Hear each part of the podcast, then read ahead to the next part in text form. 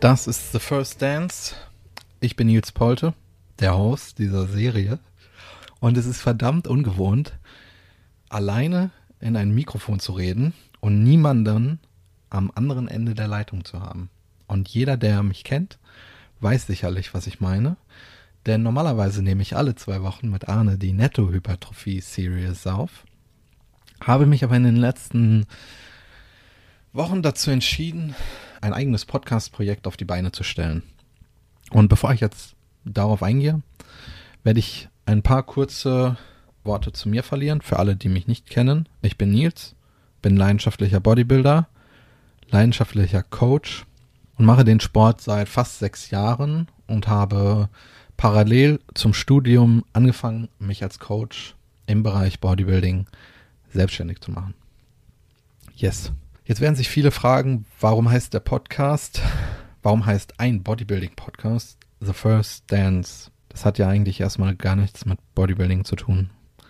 Und ich habe mich inspirieren lassen von der Netflix-Serie The Last Dance. Eine Serie, in der es um eine Basketballmannschaft geht, die Chicago Bulls, die in ihrer Konstellation in ihre letzte Saison geht. Danach werden viele Spieler gehen und der Verein wird neu aufgestellt. Und die Mannschaft hat sich dazu entschlossen, in der letzten Saison noch einmal alles zu gewinnen, was es zu gewinnen gibt.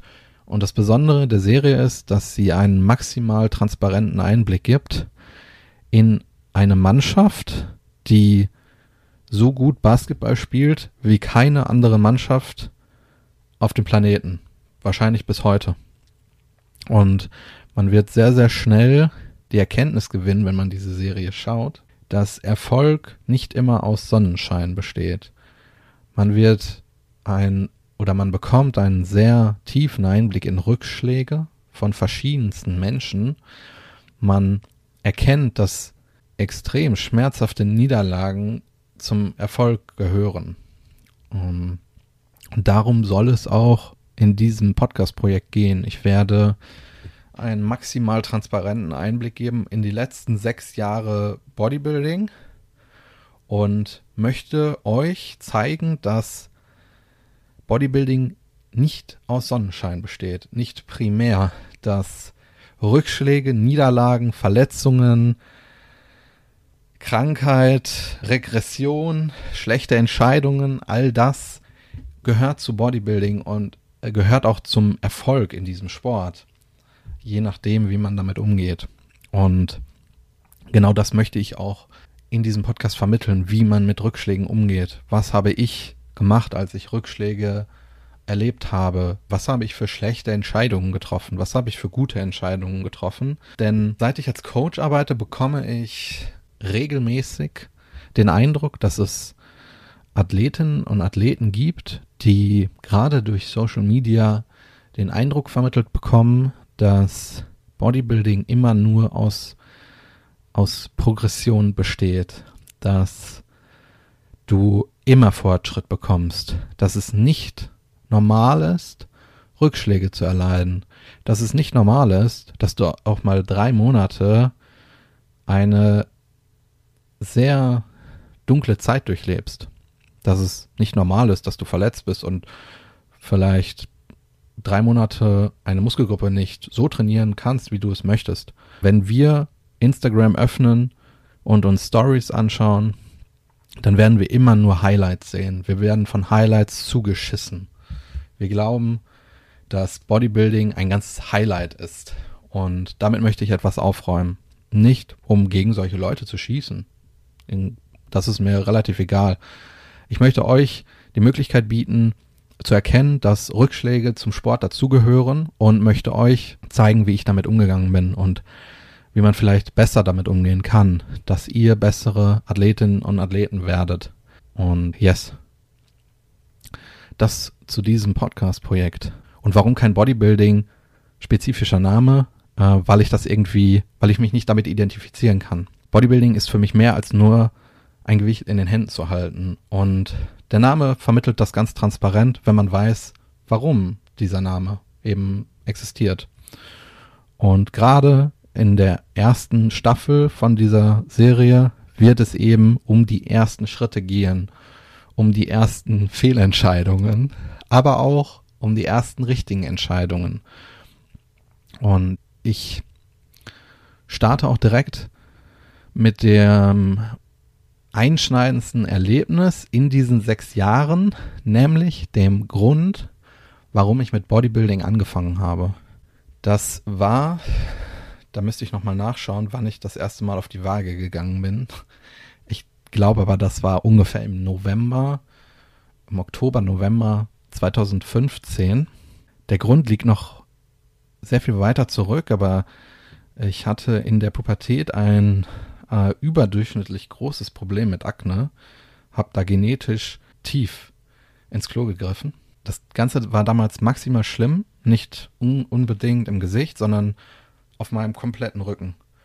Auf meiner Schulter oder auf meinen Schultern und auf meiner Brust. Das hat sich damals sehr, sehr lange gezogen und wurde immer schlimmer. Und ich habe das Problem mit nichts in den Griff bekommen. Und das hat mich damals nicht nur psychisch maximal belastet, sondern auch physisch. Ich habe damals extrem gerne FIFA gespielt und konnte auch das am Ende nicht mehr entspannt machen, weil ich konnte mich mit meinem Rücken einfach nicht mehr an etwas anlehnen, weil ich so große Schmerzen hatte. Ich konnte mich in der Schule vorm Klassenzimmer, vorm Unterricht, wenn man dort gewartet hat, konnte ich mich nicht richtig anlehnen, weil ich so große Schmerzen hatte.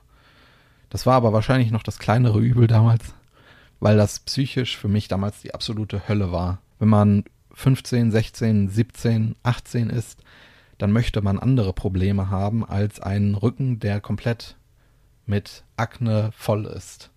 Man möchte vielleicht, äh, man möchte sich fragen, wie man am Wochenende in einen Club reinkommt, obwohl man noch nicht 18 ist. Man möchte sich mit Freunden treffen, was auch immer, aber man möchte nicht mit solchen Problemen konfrontiert werden.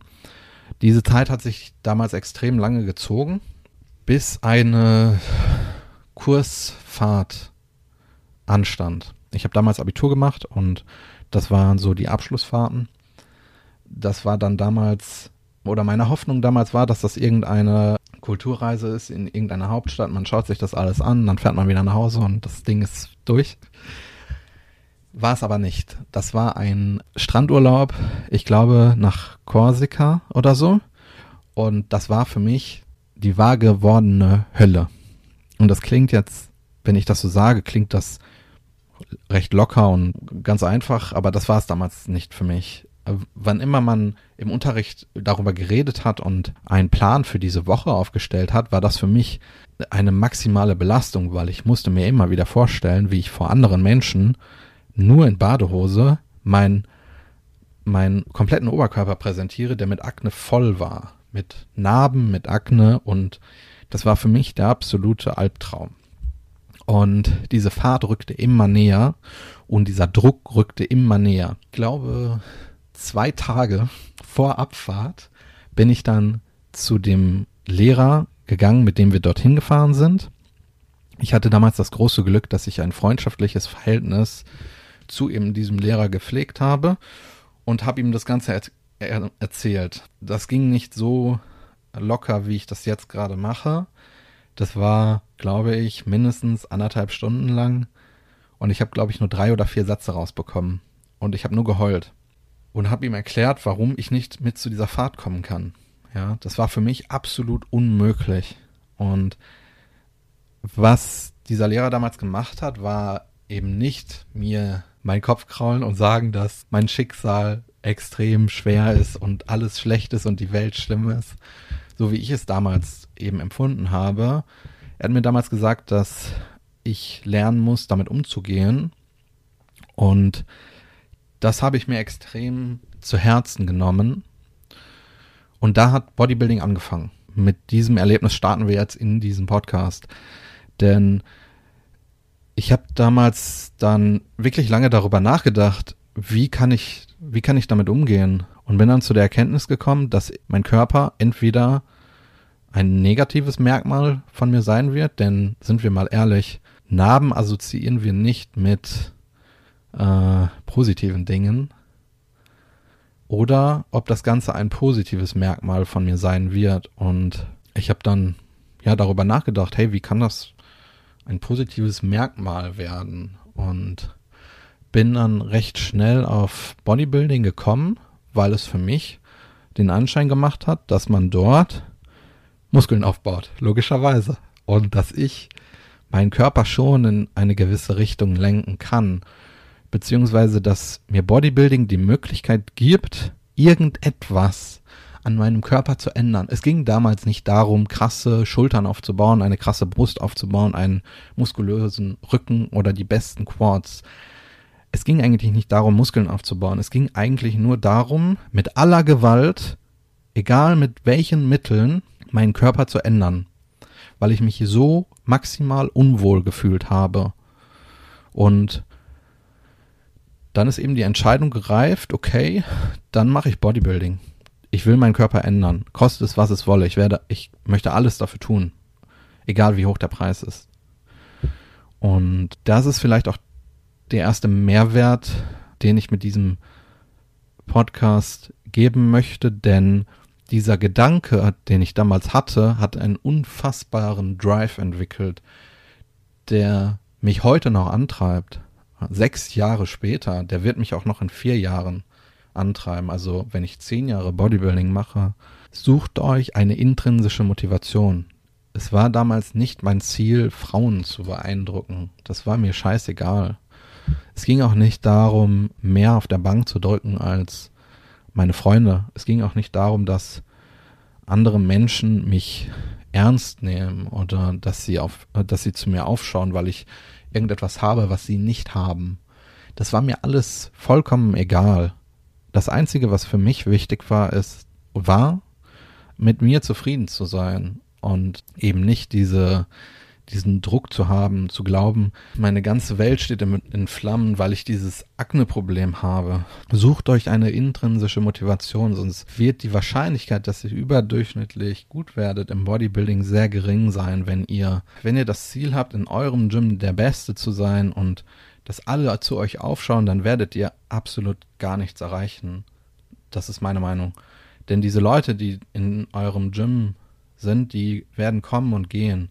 Wenn ihr das Ziel habt, irgendeine Frau zu beeindrucken, indem ihr muskulös werdet, dann wird das, wird auch das dazu führen, dass ihr nicht lange besser werdet, weil diese Person wird gehen. Und wo ist dann eure Motivation?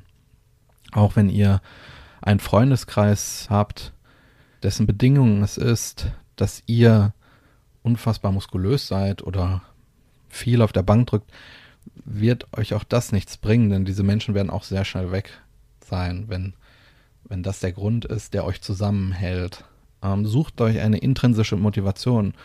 Ich denke, dass meine intrinsische Motivation auf wenige Menschen zutrifft, weil diese Erfahrungen wenige Menschen machen. Eine, eine Motivation oder eure intrinsische Motivation muss nicht der Motivation von anderen Menschen gleichen. Das kann ganz allein euer Ding sein. Hauptsache, diese Sache treibt euch immer an, egal was ist, egal ob, ob für euch gerade die Welt untergeht, ob alles super ist, ob ihr viel Stress habt, ob alles, ob ihr nur Erfolg habt, es muss euch immer antreiben, weil ihr werdet im Bodybuilding nicht gut sein, wenn ihr nur an Tagen performt, in denen die Sonne scheint. Ihr müsst immer performen, jeden Tag. Und der Ursprung davon wird immer eine intrinsische Motivation sein. Jetzt, was werdet ihr machen, wenn ihr auf der, in, in der Prep seid? Ihr seid abgefuckt. Ihr vernachlässigt euren Freundeskreis, den ihr davor immer beeindruckt habt. Und der eure extrinsische Motivation war. Dieser Freundeskreis wird weg sein und dann bricht eure ganze Prep in sich zusammen. Ja. Genau. Und das war dann eben der Grund, weswegen ich mit Bodybuilding angefangen habe äh, um nochmal auf mein damaliges Problem zurückzukommen. Ich bin dann damals ins Gym gegangen und was immer ein zentraler Bestandteil in dieser Zeit war, auch vor allen Dingen vor dem Gym, war die Auswahl meiner T-Shirts. Es war absolut unmöglich, mit einem breiten T-Shirt-Kragen rumzulaufen, weil dann konnte man ja mein Problem sehen. Deswegen bin ich damals ins Gym gegangen mit einem Schalke-Trikot, weil der Kragen eng war. Das T-Shirt oder das Trikot war absolut abgeranzt. Die Beflockung war schon halb ab. Aber es musste dieses T-Shirt sein. Aufgrund dieser psychischen Belastung damals. Der Rest meines Outfits war auch eher schlecht als recht. Aber worauf ich hinaus will, wenn ihr im Gym anfangt, wenn ihr etwas habt, was euch antreibt, dann braucht ihr nicht das krasseste Equipment. Es ist äh, scheißegal, ob ihr Gummibänder habt, mit denen ihr die Widerstandskurve einer Übung beeinflussen könnt. Ihr braucht auch nicht den krassesten Gewichthebergürtel. Ihr braucht keine Gewichtheberschuhe. Ihr braucht nicht das beste Gymshark-Outfit. Ihr braucht nur eine intrinsische Motivation und Kleidung, die passt. Und dann zieht einfach euer Ding durch. Ja. Ich bin damals dann zum Trainer in diesem Gym gegangen. Ich habe auch nicht, oder ich habe damals dann unfassbar pragmatisch gedacht. Ich habe nicht im Gym, im Gym, ich habe nicht im Internet nachgeguckt, wo das beste Gym ist in der Umgebung. Ich hatte vier Minuten von meinem Zuhause ein Gym und ich wusste, da kann ich immer hingehen. Weil ich hatte ja dieses Riesenproblem. Ich wollte Muskeln aufbauen und wenn ich jetzt mit dem Bus zu einem Gym hätte fahren müssen, dann hätte ich mich abhängig gemacht von diesem Bus. Und das wollte ich nicht. Ich wollte, ich wollte jeden Tag daran arbeiten, zufriedener zu werden mit mir. Und deswegen war dann, war das gar keine Entscheidung, in dieses Gym zu gehen. Das war logisch. Und dann bin ich da hingegangen, äh, in das schlechteste Gym, was es auf dieser Welt gibt. Dazu wird noch eine andere Episode kommen. Und habe halt mit diesem Trainer geredet und der hat mir dann einfach einen Plan gemacht. Über, über Trainingsdokumentation werde ich auch in den nächsten Episoden noch reden. Ähm, aber ich habe damals meinen Trainingsplan nicht in Excel geschrieben. Ich hatte auch keine App. Ich hatte kein klassisches Trainingstagebuch in den ersten fünf, sechs Wochen. Das war nicht der Fall. Ich habe mir einfach gedacht, ich muss diesen Trainingsplan kennen. Und ich kenne keine Übung. Ich kann mir das nicht merken. Ich hatte keine Ahnung, was Bankdrücken ist, was Langhantelrudern ist, äh, was Butterfly Reverse ist, was seitdem ist. Ich hatte keine Ahnung, was das ist. Und deswegen konnte ich es mir auch nicht merken. Und infolgedessen habe ich mir einfach meinen äh, Trainingsplan auf der Rückseite von einem Einkaufszettel meiner Mom aufgeschrieben und hatte den einfach immer in meiner Trainingshose. Und dann war auch dieses Problem pragmatisch gelöst. Ja, ich wusste, okay, das Gym ist quasi nebenan und mein Trainingsplan ist auf diesem Zettel und damit kann ich immer trainieren. Ja, ich denke, dass Trainingsdokumentation ein zentraler Bestandteil von eurem Training sein muss. Aber wie ich es bereits erwähnt habe, da werde ich in den nächsten Episoden drüber reden es sollte jetzt erst einmal nur um die ersten Anfänge gehen. Yes. Das soll es erst einmal für die, für die, nicht für die erste Episode gewesen sein, sondern für den ersten Part. Ich glaube, ich habe das am Anfang der Episode vergessen zu sagen. Der Podcast wird in verschiedenen Staffeln unterteilt werden. Das hier ist die erste Staffel und jede Staffel wird vier Episoden haben und jede Episode wird zwei Parts haben. Und das ist der erste Part. Yes, eigentlich gibt es nicht, nicht mehr zu sagen.